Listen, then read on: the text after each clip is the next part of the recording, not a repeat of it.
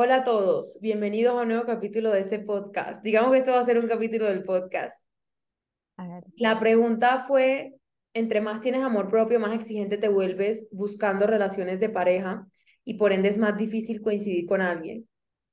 Pero yo creo que la respuesta es, entre más tengo amor propio, es más fácil encontrar a alguien porque entre más me amo, más me doy el permiso de compartirme de forma auténtica y verdadera y entre más me doy el permiso de compartirme de forma auténtica y verdadera, más puedo conectar con personas a una forma profunda. Y entre más conecto de una forma profunda, más elevo mis posibilidades de conocer a alguien con quien pueda entablar una relación. Entonces yo creo que entre más te amas, más fácil se vuelve encontrar una pareja. Porque al mismo tiempo te estás disfrutando tanto tú que desde ese disfrute ya sabes cómo compartirte con otras personas y disfrutar y desde ese disfrute, los dos pueden querer seguir construyendo algo o no. En cambio, cuando uno no se ama, creo que es más retador porque nos compartimos con nosotros con caretas, con miedos y con partes de nosotros que escondemos. Y cuando escondemos estas partes de nosotros y estas caretas, nos quitamos la posibilidad de en serio vivir algo auténtico y que nos haga sentir completamente plenos porque todo el tiempo hay una parte de nosotras escondida, porque qué miedo que la vean, ¿sí me entiendes? Sí. Sí, te entiendo, María. Y me gustaría saber, porque uno, uno siempre tiene como unas expectativas frente al, al hombre que le gustaría como pareja. Y em, me preguntaba más a a encontrar esa persona que cumpla con todos mis no negociables o mis estándares, no sé la palabra exacta, pero puede ser estándar, hombre ideal, mi expectativa, mis tres puntos no negociables. a, a mi parecer no sería tan fácil encontrar a alguien porque no sé, porque tal vez eh, se vuelve como complicado encontrar una persona que, que haya trabajado en sí mismo, que haya hecho todo lo que yo quiero que haya hecho para que sea mi pareja ideal. Pero mira que me pasa algo y es que esas expectativas de lo que se supone que tiene que haber cumplido y lo que se supone que tiene que ser esa persona, y te entiendo porque yo las tenía, o sea, yo tenía, mejor dicho, la lista, pero esas expectativas son puro ego. Todos esos, todas esas listas de lo que tiene que, entre comillas, ser o cumplir esa persona es puro ego. Es nosotros creyendo que a partir de una lista vamos a poder determinar una conexión profunda y ser felices para el resto de nuestra vida. Y eso es súper falso, porque la posibilidad de conectar con otros no viene de mis expectativas y no viene de mi mente que dice que tiene que pesar tanto, medir tanto y haber ido a tal universidad, sino que la posibilidad de conectar está en nuestra humanidad. Y en, este, y en nuestra humanidad está la verdad. Y la verdad es cómo me siento con esta persona cuando estoy con ella, y la verdad es cuánta conexión hay en las conversaciones que tenemos, en los momentos que compartimos. Y desde esa verdad pasa ni siquiera un segundo plano, sino como un tercer plano, cualquier lista de lo que se supone que debería ser o no. Entonces, cuando yo salgo a conocer personas en el mood de tiene que tener el pelo así y la nariz así y ganar tanto y trabajar en tanto y tener tantos años, cuando, pero cuando... Cuando yo salgo a conocer personas desde ese punto, lo que estoy haciendo es teniendo citas con una lista. Porque cuando salgo con esa lista en la cabeza, me pierdo la oportunidad de conocer a la otra persona, porque desde mi juicio, a simple vista, no parece o sí parece que cumple X cosa que yo tengo en la lista. Cuando al final las personas son más que una lista y cualquier cualquier cosa que yo asuma de lo que vi a simple vista en una cita no es la verdad de lo que es alguien. Es que quién le dice a uno que uno puede conocer a alguien en una cena de dos horas. No, claro que no. y a menudo eso es lo que uno hace. Salir varias una vez, hablamos dos horas y me di cuenta que no hubo una conexión profunda, entonces ya.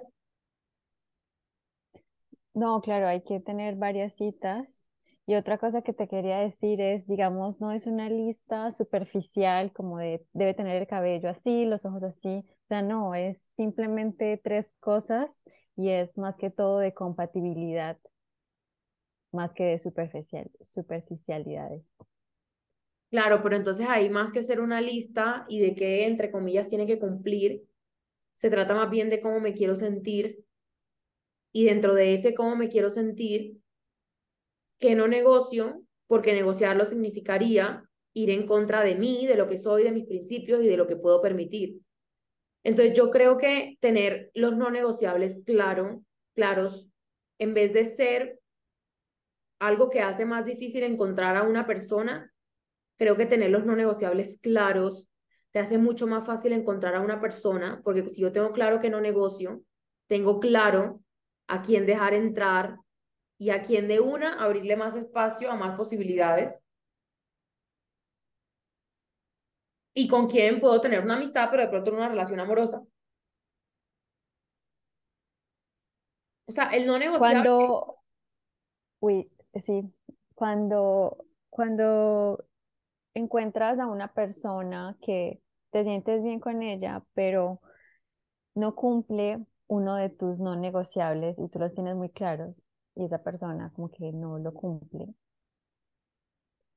Eh, ¿Cómo harías para, para irte y pasar a otro? Antes de irte y pasar a otro, ¿por qué no tener una conversación? Una relación. que, okay, bueno, sí. una relación amorosa. conversación. Es, es una relación interpersonal, o sea, se construye entre dos. Y en la construcción de lo que los dos no funciona, determinamos qué cedemos, qué no cedemos, a qué nos comprometemos y a qué no. Suponiendo que ya tuve esa conversación y que ya intenté construir, y que ya intenté hacer acuerdos, suponiendo eso, si no lo logré y si definitivamente la respuesta es no podemos encontrarnos en un punto en el que los dos nos sintamos cómodos, gracias. Esa es la forma de pasar a otra persona. Gracias. Gracias por lo que me enseñaste, gracias por el camino recorrido, gracias por lo rico que la pasamos. Gracias. Disfruté y aprendí y eso es ganar. Y ahora con lo que disfruté y aprendí, me conozco más para ir a conocer al siguiente. Y a una persona que no es capaz de de irse sabiendo que esta persona no cumple su no negociable, sino que se queda ahí por, por esa satisfacción temporal, por decirlo así. ¿Qué, qué le podría recomendar? Me encantan estas preguntas. Eh, además, porque yo estoy en, estoy en un mood de quiero disfrutar y en ese mood de quiero disfrutar, que llegue el que quiera, que me invite, eh, qué rico. Entonces, me encanta la pregunta, ¿cómo me voy? Y la pregunta es, ¿cómo me voy? Cuando siento que no me puedo ir. Y creo que la profundidad de la respuesta es, siento que no me puedo ir. Generalmente cuando no nos vamos y sabemos que nos tenemos que ir es porque creemos que no viene algo mejor. O porque creemos que no viene algo más. Pero cuando yo reconozco que yo soy suficiente, ojo, cuando yo integro en mi conciencia que yo valgo, que soy infinitamente importante y que soy infinitamente merecedor, suficiente y merecedor, exacto. Cuando yo integro eso en mi conciencia, yo sé que así yo despida 20, vienen 100 más. Porque en ese momento ya no estoy actuando desde el miedo de si me voy no viene más nadie, o si me voy voy a perder a esta persona, sino que estoy actuando desde la creencia y la convicción y la certeza de si me voy le abro espacio a algo mejor, porque yo sé que merezco recibir más. Sí, María, te entiendo. Y es esa integración de yo valgo, yo merezco, que me parece que es un reto y un trabajo como... Claro, ese es el reto. Ese es el reto porque generalmente crecimos sintiendo lo contrario. Pero si bien ese es el reto, está en mis manos hacerme responsable de caminar conmigo, tomarme de la mano, abrazarme y no soltarme nunca. Y en ese caminar conmigo, aprender a hacer de mí el personaje principal de mi vida, aprender a priorizarme, aprender a darme amor incondicional, aprender a entregarme lo mejor, aprender a permitirme recibir lo mejor y aprender a reconocer y poner amor en todo lo que me cuento que no soy, en todos los juicios que hago de mí, en todo lo que en todo lo que me duele también.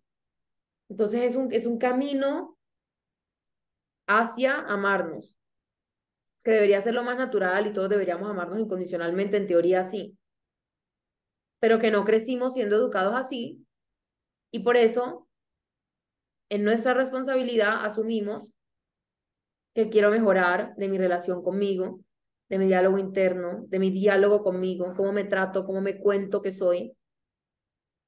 Y entonces cuando yo empiezo a caminar este camino, de verdad me doy cuenta que no joda, yo soy lo máximo. Y cuando yo siento en mi corazón ese, me amo y me respeto porque valoro y reconozco todo lo que he hecho por mí, ahí es cuando no dejamos que nadie llegue a destruir eso. Y no es un lugar egoico, sino de infinito respeto y amor por nosotros mismos. Y esto se logra muchísimo a través de la escritura, obvio, lo tengo que decir, jeje, y a través de agradecernos todo.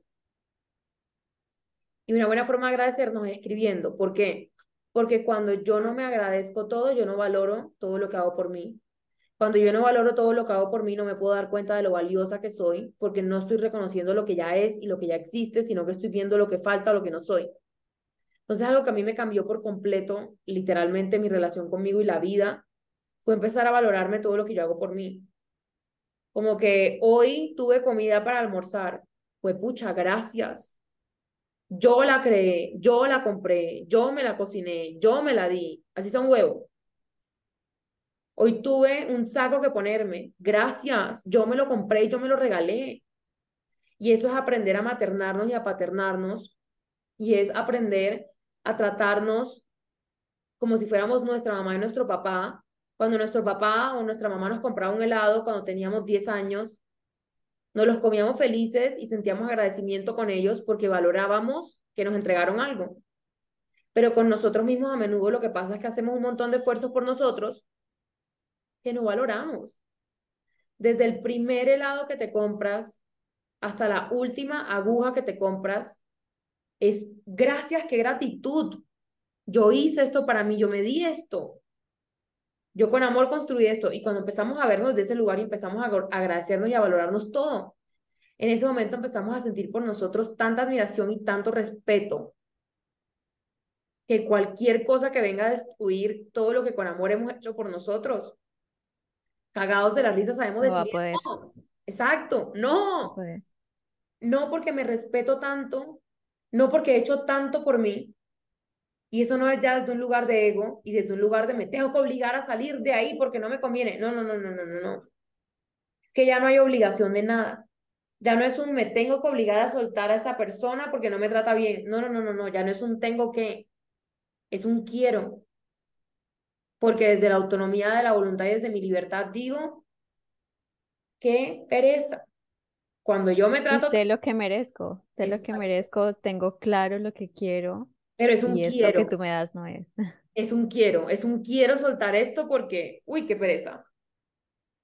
Es un quiero porque no es compatible a lo que yo ya quiero para mi vida. Exacto, es un quiero soltar esto porque ya no estoy aquí desde la necesidad de que no me disfruto y de que tiene que llegar alguien a ocupar un espacio para entregarme cosas que yo no me doy, sino que viene de un lugar de me he dado tanto, me doy tanto, y me encanta tanto lo que me doy y lo, y lo feliz que estoy, lo cómoda que me siento por todo lo que me doy, que si tú vas a llegar a quitarme, no, güey, es que no hay chance.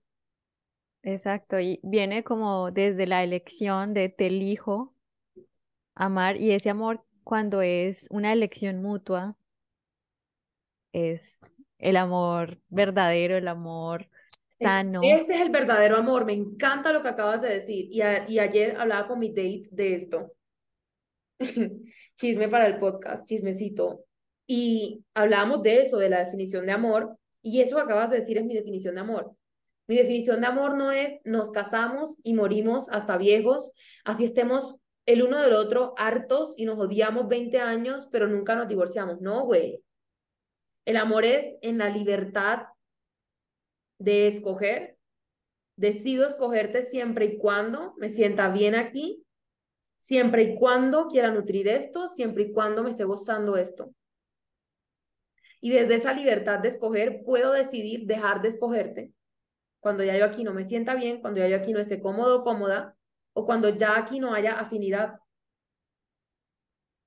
Y eso no quiere decir que te tengo que dejar de amar para soltarte. Porque muchísimas veces vamos a tener que soltar personas que amamos, pero que tenemos que soltar. Porque no nos están haciendo bien. Yo he soltado cientos de amigos que los amo y no me veo con ellos hace años, pero los amo y desde lejos les digo, papi, mami, ojalá te esté yendo increíble. Pero te suelto porque en este momento no me nutre, no me expande y no disfruto compartir lo que podríamos compartir, pero no quiere decir que no te ame. Es solo que ahorita estamos en caminos diferentes y todo bien. Y si algún día volvemos a coincidir, maravilloso. Y si no, también. Confiar, confiar también de que si vamos a coincidir en otro momento, el universo, la vida nos va a poner otra vez. Y más allá de confiar, realmente es reconocer que el personaje principal no es la otra persona, eres tú. Entonces no es confiar en que si me corresponde esta persona me la voy a volver a encontrar. ¿Qué? Ah? Es tener certeza de que soy tan infinitamente amada, sostenida, maravillosa y de que me admiro tanto y me disfruto tanto, que en esa admiración y en ese disfrute va a llegar lo que es correspondiente a eso, que es más disfrute, más admiración, y eso va a llegar en diferentes formas, incluyendo más personas o la misma persona en otro momento. Pero no se trata de voy a poner toda mi fe en que hoy te suelto y tú vas a ir a terapia, y vamos a volver a encontrar. No, hombre. No, sí, es, va a llegar lo que es correspondiente a tu valor, tu disfrute. Exacto. es yo siendo el personaje principal, con gozo, suelto, para permitir que llegue con gozo lo que corresponde. Si es la misma persona, hágale. Y si no, ¿sabes cuántas personas hay en el mundo? O sea, ¿cuántas? Billones. Billones, exacto. No sé cuántas, pero muchas. Y de esas personas no conocemos ni siquiera a 500. Entonces, ¿yo por qué? No nos alcanza la vida, pues, para conocer las 500. Exacto. Entonces, ¿yo por qué me voy a dar mala vida por una? Cuando van a haber millones y cientos de personas más, infinitamente alineadas y, y dispuestas a entregar cosas hermosas, si yo me permito recibirlas. Y esto no es desde un lugar de, ah, es que todo, todo el mundo es desechable y entonces ya no se trata de no intentar y entonces ahora se trata de que siempre uno vota y uno no intenta y uno no construye. No, no, no, no, no. Una cosa es una cosa y otra cosa es otra cosa. Una cosa es, hay acuerdos, hacemos acuerdos, los respetamos y nos disfrutamos. Y otra cosa es, aquí ya no hay chance de hacer acuerdos. Aquí ya no hay chance de continuar un camino juntos sin hacernos daño o sin sentirnos bien, porque a veces ni siquiera se requiere que nos hagamos daño, sino que no nos estamos disfrutando. Vivimos todo el día el uno haciéndole mal al otro porque no nos soportamos. Y es reconocer que en mi libertad puedo escoger lo que me hace sentir bien. Y eso no es egoísta, es lo más amoroso que podemos hacer, hacer de nosotros la prioridad. Porque cuando yo estoy bien, me relaciono con el mundo desde un lugar de bienestar y desde ahí trato a todo el mundo bien y recibo bienestar y entrego bienestar y se vuelve un ripple effect. Pero al mundo no le conviene un montón de personas que todo el día están amargadas porque tienen que estar encadenadas a lo que no quieren. No, güey. Y de hecho, ahí es muy importante es muy importante esa comunicación asertiva de hablar de sus acuerdos, de tus deseos, tus necesidades y poder llegar a acuerdos con la otra persona. Y en caso de que no hubiera apertura de parte de la otra persona para hablar del tema o para crear acuerdos, ya ahí tienes tu respuesta. Sí. ahí no es. ¿Hay alguna otra pregunta? No, María, me encantó el podcast. Improvisado, pero súper bueno. Total. Y si yo fuera a decir algo a todas esas personas que se quieren abrir al amor, que nos queremos abrir al amor, yo me incluyo, es, eres suficiente. Y desde ese estado de conciencia de soy suficiente, hay infinitas personas que van a querer llegar a sumar y hay infinitas personas que van a estar ahí para que compartamos momentos de disfrute gigantes. Entonces, desde esa conciencia de soy suficiente es permitirme recibir y disfrutar en vez de estar pensando desde desde la carencia, es que no va a haber nadie más, entonces tiene que ser esta persona y tengo que forzar todo, y entonces si no me escribe yo lo voy a llamar 20 veces. No, no, no, no, no, no, no, no. No. Y sobre todo, algo que creo que es súper importante decir respecto a este tema del amor es que, y esto lo dice mi libro, dice literalmente, lo voy a quotear, dice, amor, lo buscamos, lo adoramos, lo perseguimos y a diario y a menudo lo veneramos, pero en realidad, ¿qué es el amor? El amor son formas de morir, el amor son formas de nacer. ¿Y por qué yo digo que el amor son formas de morir, el amor son formas de nacer? Porque el amor nos entrega vida literalmente nos hace ver la vida con ojos de ilusión. De repente disfrutamos hasta estar en un trancón. El amor nos pone en este estado de flow y de gozo súper profundo, pero también son formas de morir porque nos muestra todas las partes de nosotros que tenemos que dar el permiso de soltar y de que se transformen para poder recibir más gozo, más amor, más plenitud. Entonces, creo que cuando estamos buscando abrirnos al amor, ponemos muchas expectativas y mucha presión y intentamos forzar que sea en cierto momento con cierta persona o que llegue en tal tiempo y desde ese lugar se nos olvida la verdadera razón por la cual uno se quiere compartir en pareja y es disfrutar. Entonces yo creo que el paradigma no es tanto en qué momento va a llegar, cuándo, cómo, vestido de qué color, sino es cómo puedo disfrutar hoy. Y disfrutando hoy, con quien hoy decida disfrutarme, cómo puedo seguir construyendo mientras estemos disfrutando.